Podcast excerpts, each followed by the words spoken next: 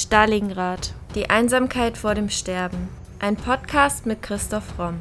Der Autor spricht über historisch-politische Themen rund um Stalingrad und den Zweiten Weltkrieg. Thema der heutigen Folge: Dietrich Bonhoeffer. Ein Mann des Friedens.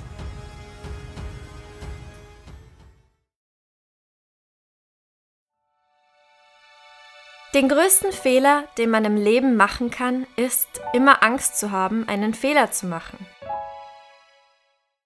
So sprach Dietrich Bonhoeffer.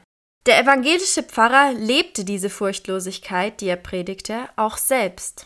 Er war ein mutiger, bedingungslos gläubiger Christ und blieb überzeugter Pazifist, auch im grausamen Naziregime.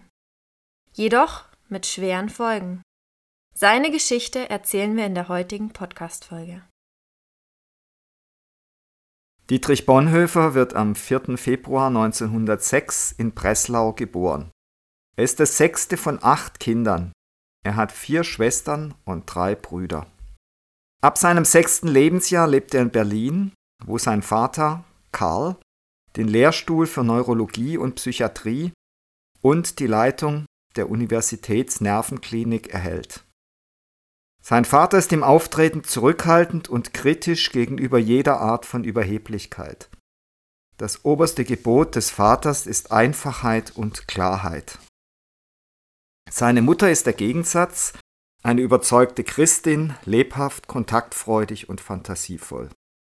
Sie unterrichtet ihre Kinder in den ersten Jahren selbst. Allgemein erlebt Bonhoeffer eine harmonische und erfüllte Kindheit.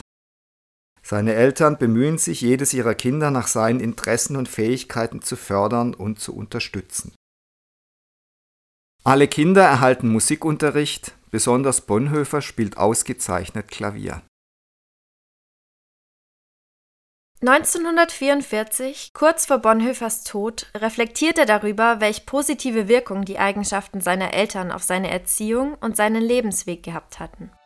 Er schreibt: Liebe Mama, Du musst wissen, dass ich jeden Tag unzählige Male an dich und Papa denke und dass ich Gott danke, dass ihr da seid für mich und für die ganze Familie. Ich weiß, dass du immer nur für uns gelebt hast und dass es für dich ein eigenes Leben nicht gegeben hat. Daher kommt es, dass ich alles, was ich erlebe, auch nur mit euch zusammen erleben kann. 1923 mit 17 Jahren schließt Bonhoeffer das Abitur ab und beginnt sein Theologiestudium in Tübingen. Im Sommer reist Dietrich Bonhoeffer mit seinem Bruder Klaus nach Rom. Er schreibt in sein Tagebuch zu der Reise, als ich zum ersten Mal den Laokon sah, durchfuhr mich tatsächlich ein Schrecken, er ist unglaublich. Die Laokon-Gruppe ist eine sehr berühmte Bildhauerei aus der Antike, die in der Renaissance wiederentdeckt wurde. Und sie zeigt eben Laokon, der von zwei Schlangen zu Tode gebracht wird. Sehr prägend für Dietrich ist in Rom die Begegnung mit der katholischen Kirche, die im damaligen Berlin nur eine untergeordnete Rolle spielt. Er glaubt, durch den Katholizismus begriffen zu haben, was der Begriff Kirche bedeutet. Und der Abschied von Rom fällt ihm nicht leicht. Er schreibt in sein Tagebuch, als ich zum letzten Mal St. Peter sah, da wurde es mir etwas schmerzlich ums Herz und ich stieg schnell in die elektrische und machte mich davon. Nach der Reise setzt Bonhoeffer sein Studium fort. Das Familienleben spielt weiter eine große Rolle. Gemeinsam unternimmt man Ausflüge und veranstaltet Feste. Im Winter 27-28 legt Bonhoeffer das erste theologische Examen ab und er gibt seine Doktorarbeit Sanctorum Communio ab. Nach dem Studium geht er in die deutsche Gemeinde nach Barcelona. Auch dort ist er sehr beliebt, vor allem bei den Kindern.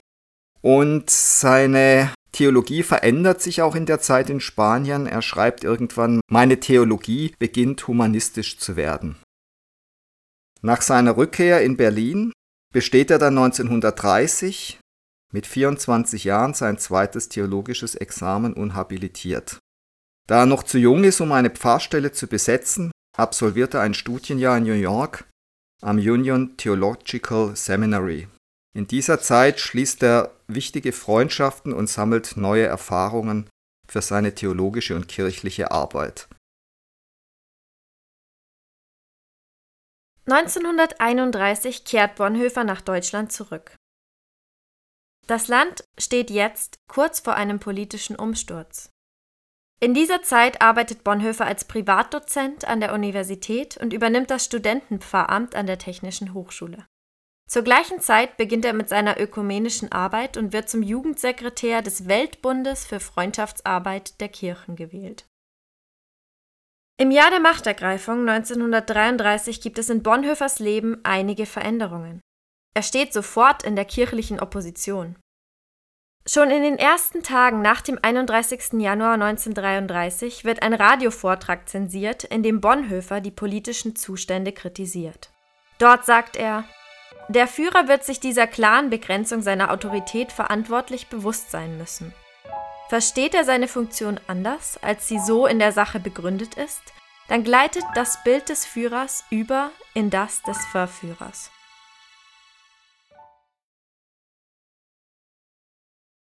Bereits hier wird deutlich, dass Bonhoeffer und das Regime sich nicht werden arrangieren können, denn natürlich war es von Anfang an Hitlers Hauptbestreben, das deutsche Volk zu verführen. Und was noch viel schlimmer war, das deutsche Volk wollte sich auch gerne in übergroßer Mehrzahl verführen lassen.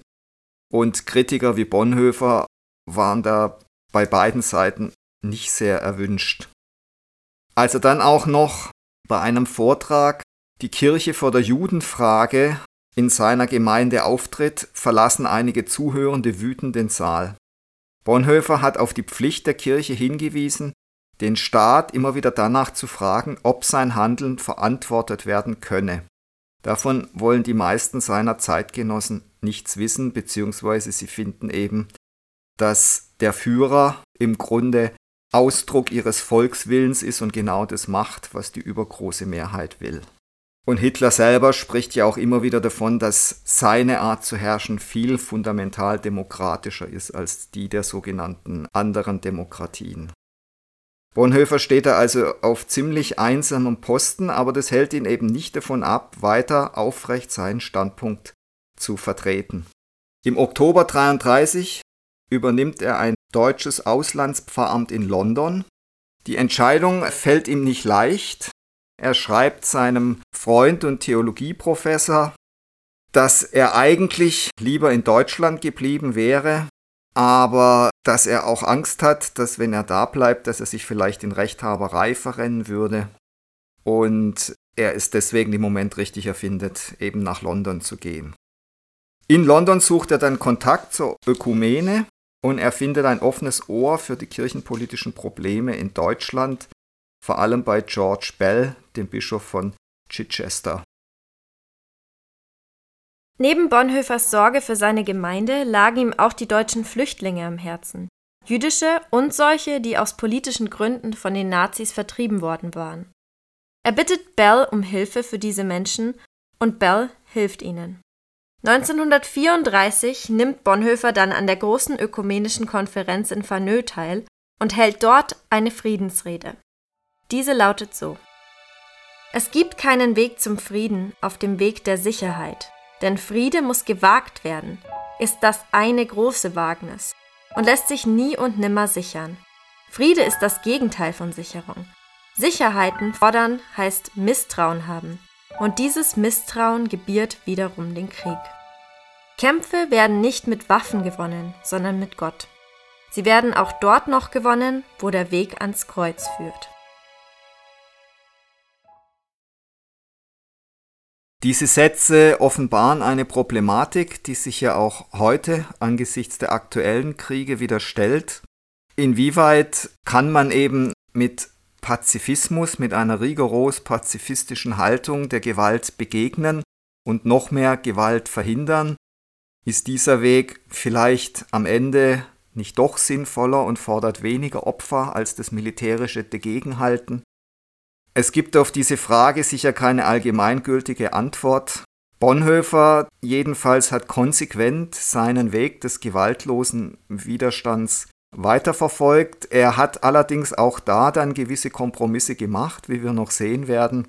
Und man muss ja auch sagen, dass es wahrscheinlich nie ein schlimmeres Gewaltregime gegeben hat als die Nationalsozialisten damals. 1935 wird Bonhoeffer von der bekennenden Kirche gebeten, nach Deutschland zurückzukehren, um ein illegales Predigerseminar zu übernehmen und zu leiten. Er folgt diesem Wunsch, obwohl er eigentlich nach Indien reisen wollte, um etwas über gewaltlosen Widerstand eben bei Gandhi zu lernen. Diesen Plan hat er schon lange im Sinn. Die Vikare, die in das Finkenwalder Predigerseminar kommen, hatten sich für die bekennende Kirche und gegen die Reichskirche entschieden. Für viele der Pfarrer war das eine schwierige Entscheidung, weil man natürlich, wenn man Karriere machen wollte und wenn man keinen Repressalien ausgesetzt sein wollte, natürlich zur Reichskirche gehen musste. Und man muss auch klar sagen, dass auch gerade die evangelische Kirche damals einen Zweig hatte, bis hin zum Bund der deutschen Christen, die sich sehr mit dem Regime arrangiert haben und die auch absolut antisemitisch eingestellt waren. Und die bekennende Kirche, die hat da also massiv dagegen gehalten. Im Rundbrief zu Weihnachten 1937 schreibt Bonhoeffer Die Jahresbilanz ist diesmal ziemlich klar und eindeutig. 27 aus eurem Kreise haben im Gefängnis gesessen. Bei manchen waren es mehrere Monate. Einige sitzen bis zur Stunde und haben den ganzen Advent im Gefängnis zugebracht. Von den übrigen wird nicht ein einziger sein, der nicht von dem immer ungeduldiger werdenden Angriff der antichristlichen Gewalten etwas in seiner Arbeit und in seinem persönlichen Leben erfahren hätte. 1937 wird das Seminar polizeilich geschlossen, aber die Arbeit wird im Untergrund fortgesetzt. Die Dinge eskalieren durch Ausbruch des Zweiten Weltkriegs weiter. 1940 kommt es zum endgültigen Verbot. Die meisten Überlebenden werden von der Zeit in Finkenwalde lebenslang geprägt. Bonhoeffer findet die Zeit ebenfalls sehr prägend. Mit der Zeit wird die Gefahr seiner Einberufung zum Kriegsdienst immer größer. Als der Musterungsbefehl kommt, erreicht der Vater eine Zurückstellung, weil Bonhoeffer eine Einladung zu Vorträgen in Amerika hat. Er hätte jetzt in den USA drüben bleiben können, aber trotzdem, trotz der Gefahr, kehrt er nach Deutschland zurück. Obwohl ihm klar ist, dass seine Rückkehr sehr gefährlich ist. Die bekennende Kirche ist durch dauerhafte Repressalien immer schwächer geworden und nicht mehr zu öffentlich wirksamen Handlungen fähig. Deshalb beschließt Bonhoeffer jetzt, sich politisch zu engagieren.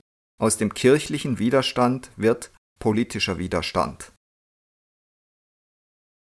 Hans von Donani, Ehemann von Bonhoeffers zweitältester Schwester Christina, arbeitete unter Admiral Canaris im Amt für Spionageabwehr. Beide sind führende Personen einer Oppositionsgruppe, die sich um Hilfe für Juden und die Dokumentation der Verbrechen des Nationalsozialismus bemühen und später auf die Tötung Hitlers hinarbeiten. In dieser Gruppe bündeln sich viele Fäden des Widerstands. Bonhoeffer wird um 1940 als V-Mann eingestellt und entgeht dadurch der Gefahr, zum Militärdienst eingezogen zu werden. Offiziell sollte er seine Auslandsbeziehung für die Spionageabwehr zur Verfügung stellen, aber in Wirklichkeit setzte er sie für den Widerstand ein. Für die Abwehr reist Bonhoeffer in die Schweiz, nach Norwegen, Schweden und Italien. Seine Aufgabe ist es, herauszufinden, wie die Amerikaner und die Engländer im Falle eines Putsches handeln würden. Die Verhältnisse sind mittlerweile so schlimm, dass eben auch Bonhoeffer bereit ist, mit Leuten zusammenzuarbeiten, die tatsächlich auch eine Tötung von Hitler ins Auge fassen. Es ist unter diesen Widerstandskämpfern viel drüber diskutiert und nachgedacht worden, ob es unter diesen Umständen legitim ist, den Diktator zu beseitigen. Und die übergroße Mehrheit ist dann zum Schluss gelangt, dass es angesichts dieser Verhältnisse notwendig ist und man diesen Schritt gehen muss. Tragisch für den Widerstand ist, und es wird ja hier auch deutlich, dass die westlichen Alliierten sehr zögerlich sind, mit diesen Widerstandskämpfern Kontakt aufzunehmen, geschweige ihnen auch was Verbindliches zu versprechen. Zu diesem Zeitpunkt ist der Krieg schon so eskaliert, dass für die westlichen Alliierten eigentlich nur noch eine bedingungslose Kapitulation von Nazi-Deutschland in Frage kommt. Am 5. April 1943 werden Bonhoeffer, Hans von Donani und dessen Frau von der Gestapo verhaftet, da ihre konspirative Arbeit entdeckt worden war. Die Zeit im Gefängnis Tegel ist für Bonhoeffer sehr hart. Er ist in einer verschmutzten, isolierten Zelle untergebracht, findet aber mit der Zeit freundliche Wärter, die versuchen, ihm das Leben erträglicher zu machen. Einige schmuggelten für ihn sogar Briefe an Bettke aus dem Gefängnis. 1944 wird Bettke dann aber auch verhaftet und vernichtet die letzten von Bonhoeffer an ihn gerichteten Briefe, um ihn und sich nicht in noch größere Gefahr zu bringen.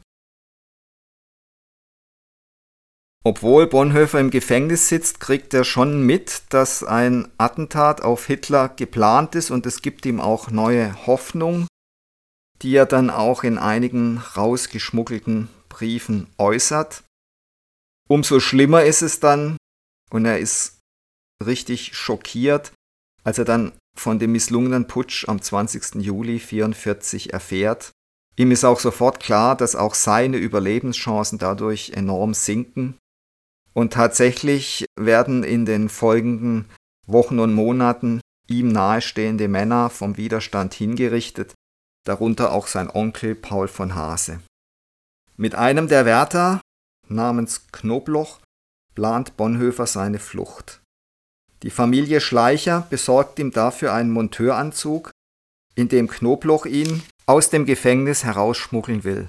Aber aufgrund der Verhaftung von seinem Bruder Klaus Bonhoeffer und einem der Familienmitglieder der Familie, die ihm helfen will, Rüdiger Schleicher, kommt es nicht dazu. Wenig später wird Bonhoeffer ins Hauptgefängnis in der Prinz-Albrecht-Straße verlegt. Sein Bruder Klaus Bonhoeffer und Schleicher werden am 2. Februar zum Tode verurteilt und am 23. April 1945 von der Gestapo erschossen. Am 7. Februar wird Bonhoeffer über Buchenwald und andere Stationen nach Flossenbürg gebracht. Seine Familie erfährt davon nichts. Und am Morgen des 9. Aprils 1945, ein Monat vor Kriegsende, wird Bonhoeffer im Lager wegen Landes- und Hochverrats erhängt. Seine Familie erfährt erst nach Kriegsende im Juli von seinem Tod und es ist ein großer Verlust für sie. Sein Vater schreibt 1945 an einen Kollegen Folgendes. Dass wir viel Schlimmes erlebt und zwei Söhne und zwei Schwiegersöhne durch die Gestapo verloren haben, haben sie, wie ich höre, erfahren.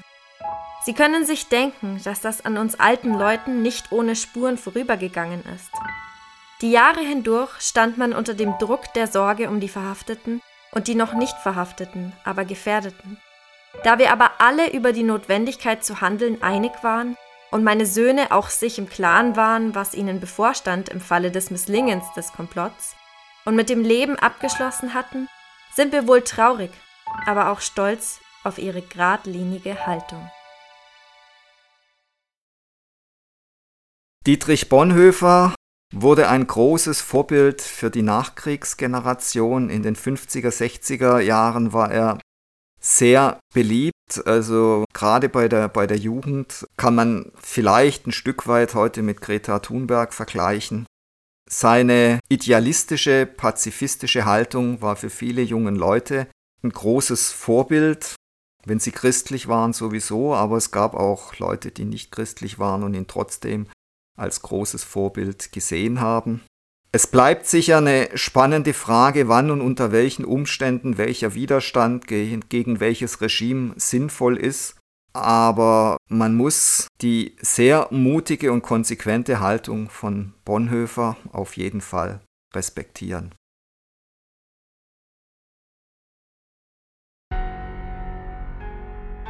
Das war Folge 110 unseres Podcasts Stalingrad die Einsamkeit vor dem Sterben. Und jetzt seid ihr dran. Was wollt ihr über den Zweiten Weltkrieg wissen? Welche Fragen quälen euch schon länger? Schreibt sie uns und wir versuchen sie in den nächsten Podcast-Folgen zu beantworten. Meldet euch doch auf Instagram unter primero-verlag oder per Mail an primero.primeroverlag.de. Wenn euch unser Podcast gefällt, würden wir uns sehr freuen, wenn ihr uns mit dem Kauf unserer Bücher unterstützt.